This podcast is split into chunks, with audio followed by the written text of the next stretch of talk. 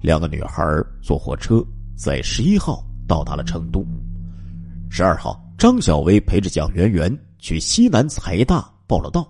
十三号一大早，两人就乘车赶往青城山。这是两个女孩子第一次单独出去，人烟稀少的地方去旅游，带着所谓探险的热情，两个人都很兴奋。同宿舍的同学们回忆，他们两个人兴高采烈，带着相机和几件衣服就出发了。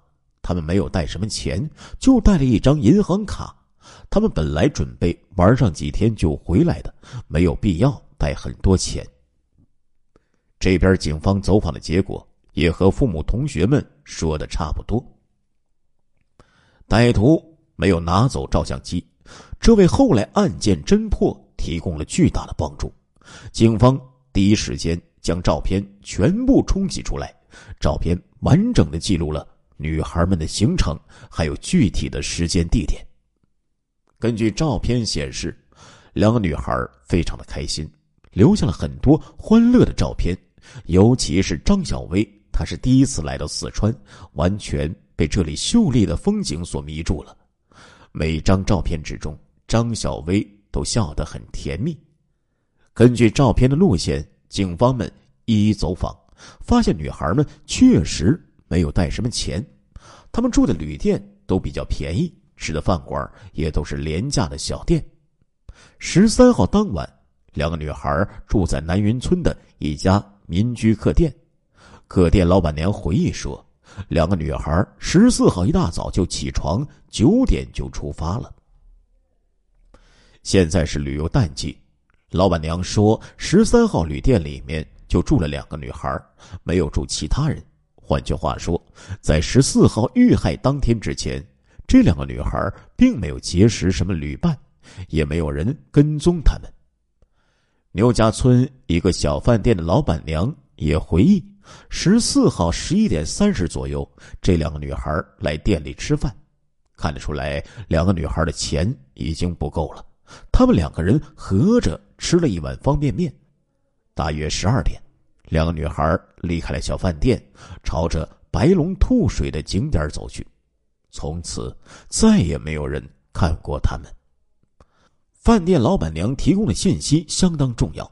根据受害女孩胃内食物消化情况表明，他们是吃饭以后一到两个小时之后遇害的，死亡时间为二月十四号中午一点到两点。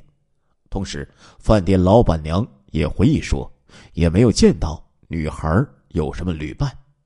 那么，问题来了，案件的性质是什么？劫财？明明女孩身上没什么钱，歹徒是抢不到什么钱的。况且，稍微上道的人都应该知道，游客不是生意人，身上能带多少钱呢？两个穷学生又能有多少钱呢？就算抢劫，也不应该选择穷学生游客，这没有道理。而且，既然歹徒是劫财，为什么不把案发现场值钱的相机带走？为什么不拿走银行卡，甚至连女孩的手表、金项链也不拿走呢？歹徒最终拿走的只有区区一点现金而已，这更不符合逻辑。根据尸检和现场分析，歹徒是在白龙吐水景点附近突然发动袭击的。歹徒先砸伤了个子较高的张小薇，张小薇被打伤以后。同歹徒进行了短促的搏斗，不是他的对手，被迫转头逃走。奇怪的是，歹徒并不急着追赶张小薇，而是转过身打倒了个子矮小的蒋圆圆，将他捆绑起来。然后歹徒再去追赶张小薇，又一次重击砸伤了张小薇。这次打击很重，歹徒制服了张小薇，随后下毒手用力砸死了他。已经杀人的歹徒又转而回去找蒋圆圆，他并不慌乱，先是强奸了蒋圆圆，又将她活活掐死灭口。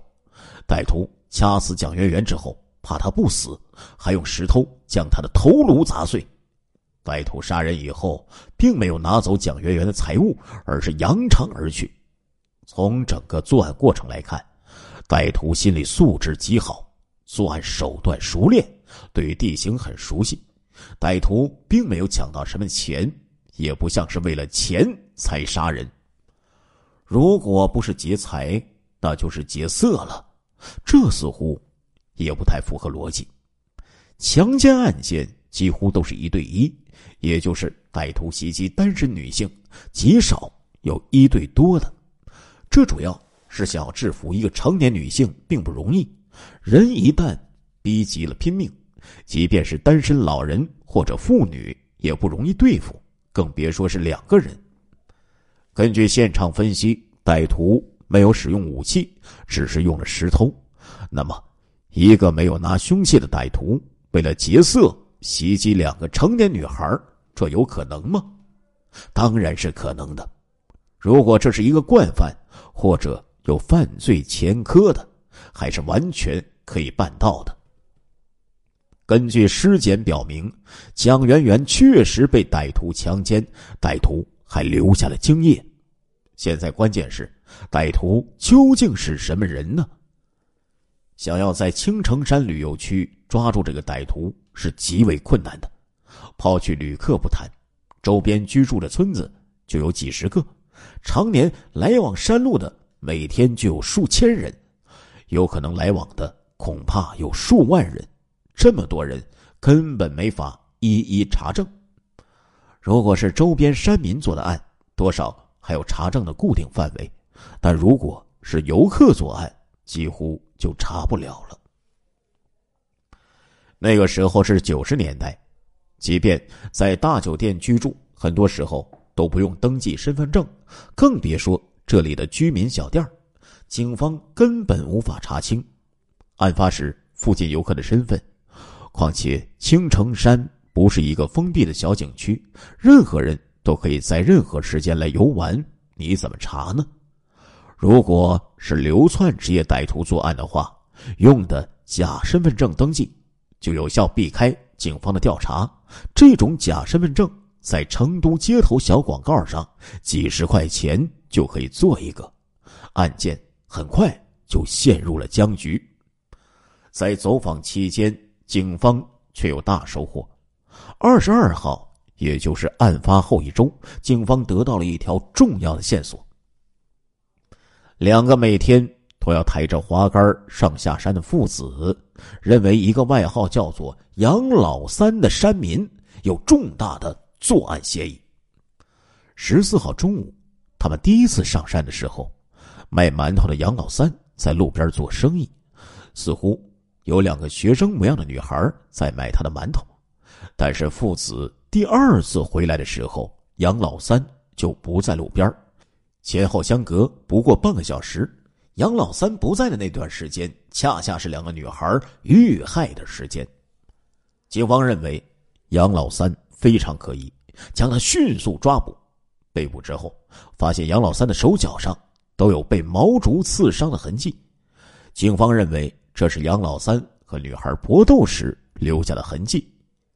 杨老三真名叫做杨建民，一九六九年出生，当年二十七岁。他小学文化，是当地五里村的农民。杨老三平时不是在父母开的小店里面帮忙，就是去青城山山路摆摊卖馒头。三十个小时之后，他承认案件是他所为。根据他的口供交代。两个女大学生曾经路过他的摊子前，买了两个馒头。期间，那两个抬花杆的父子路过，看到了他们三个人。他看到两个女孩身体都比较单薄，还背着鼓鼓囊囊的包，不觉就有了歹意。由于天降小雨，杨老三今天还没有开张，他决定抢劫女孩，赚一点钱用一用。杨老三偷偷的。跟在两个女孩后面，到了白龙取水景点附近，在动手之前，杨老三有些犹豫，他接连抽了几颗烟，最后杨老三还是决定动手。他首先拦住了个子较高的张小薇，要他交出财物。根据杨老三的交代，张小薇坚决不交，还用力推开了他拦路的手。杨老三一怒之下捡起一块石头，用力的将张小薇的头部砸伤，流出了血。张小薇受伤之后，踉跄的向山上逃去，鲜血洒了一地。此时杨老三却并没有立即追赶张小薇，反而转身对付身材矮小的蒋圆圆。蒋圆圆身高只有一米五，身体瘦弱，不是他的对手。他吓得半死，急忙将身上仅有的十多元钱交给了杨老三。杨老三并没有放过他，用自己的皮带将他捆在一棵树上。随后，杨老三又去追赶张小薇。张小薇慌不择路，又受了伤，并没有跑出多远，就被杨老三再次砸倒。张小薇倒在地上，仍然奋力和杨老三搏斗。杨老三用尽力气才将他制服，用他的黑色围巾将他双手捆上。让杨老三意外的是，搜遍张小薇的全身，也没有找到什么钱。他还不断的喊叫求救。恼羞成怒之下，杨老三活活的将他给砸死。然后杨老三回到小树林，将苦苦哀求的蒋圆圆强奸。期间，蒋圆圆一直大声哭喊呼救，可惜这个景点非常偏僻，根本没有人听见。施暴之后，杨老三惧怕蒋圆圆去举报他，又将他活活掐死。事后。怕蒋圆圆不死，杨老三又用石头对他的头部猛砸，直到颅骨破裂。一九九八年三月二十六号，成都市中级人民法院认为杨建民犯有抢劫罪、强奸罪、故意杀人罪，判处死刑，立即执行。杨老三的口供似乎挺符合逻辑，但是这里面却有很大的问题。亲爱的听众朋友们，这一集的《中国大案纪实》播送完了，感谢您的收听，我们下一集再见。